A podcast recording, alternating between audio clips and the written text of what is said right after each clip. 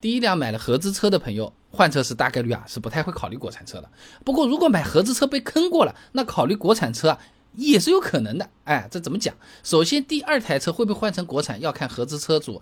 换车时候的预算范围，对吧？艾瑞咨询发布的《二零一七年中国汽车复购用户研究报告》上面写到啊，这复购用户对品牌空间大小、排量大小，他是会更关注的，并且再次购车与首次购车价格区间有明显的波峰迁移，哎，也就是说会买更贵的车子的。哎，这其实也和换电子产品比较像的，要换嘛，肯定要换一个更好的了。你比如之前是用集成显卡的，换的时候说不定一口气就什么三零八零钛独立显卡的都出来了啊。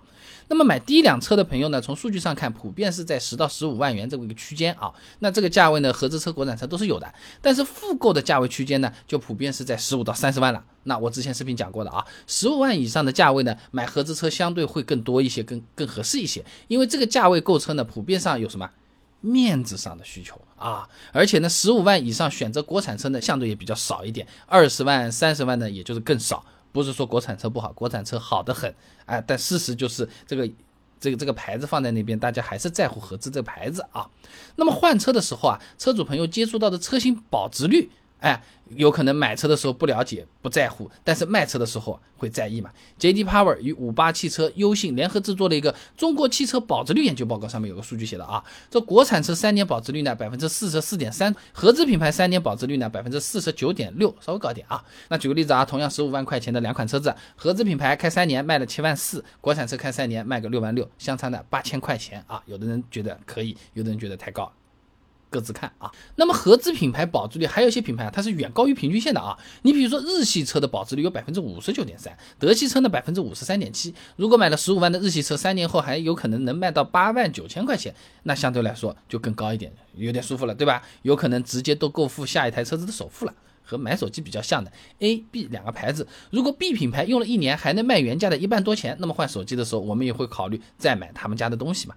那么本来是合资车车主的朋友们换车的时候尝到了合资车高保值率的甜头，那么自然下一台车子选一选合资车也是顺水推舟。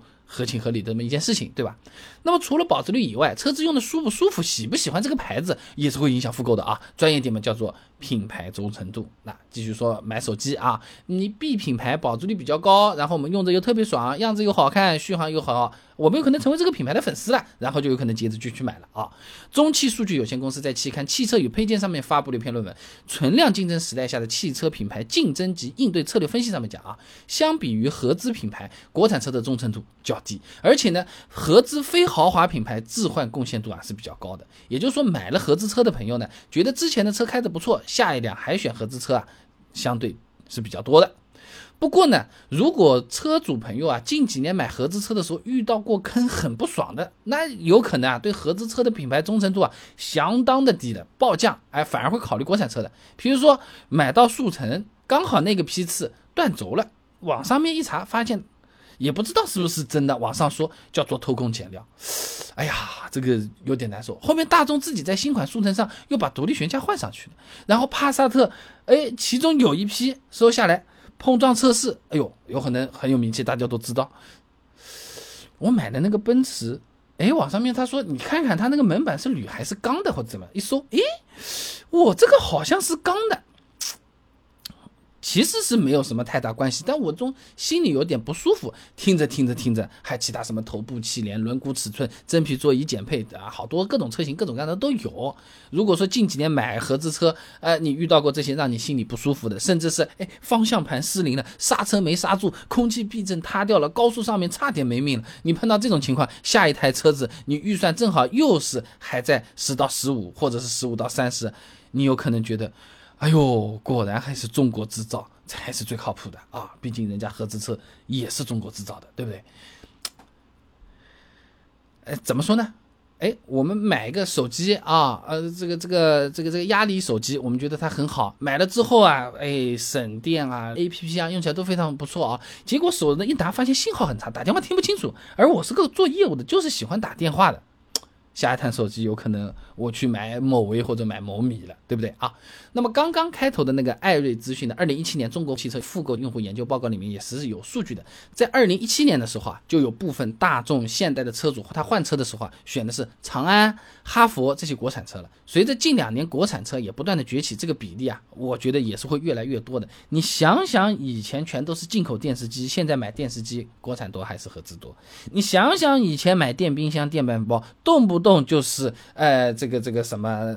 反正都是进口货，你想想，我们现在买国产多还是合资多？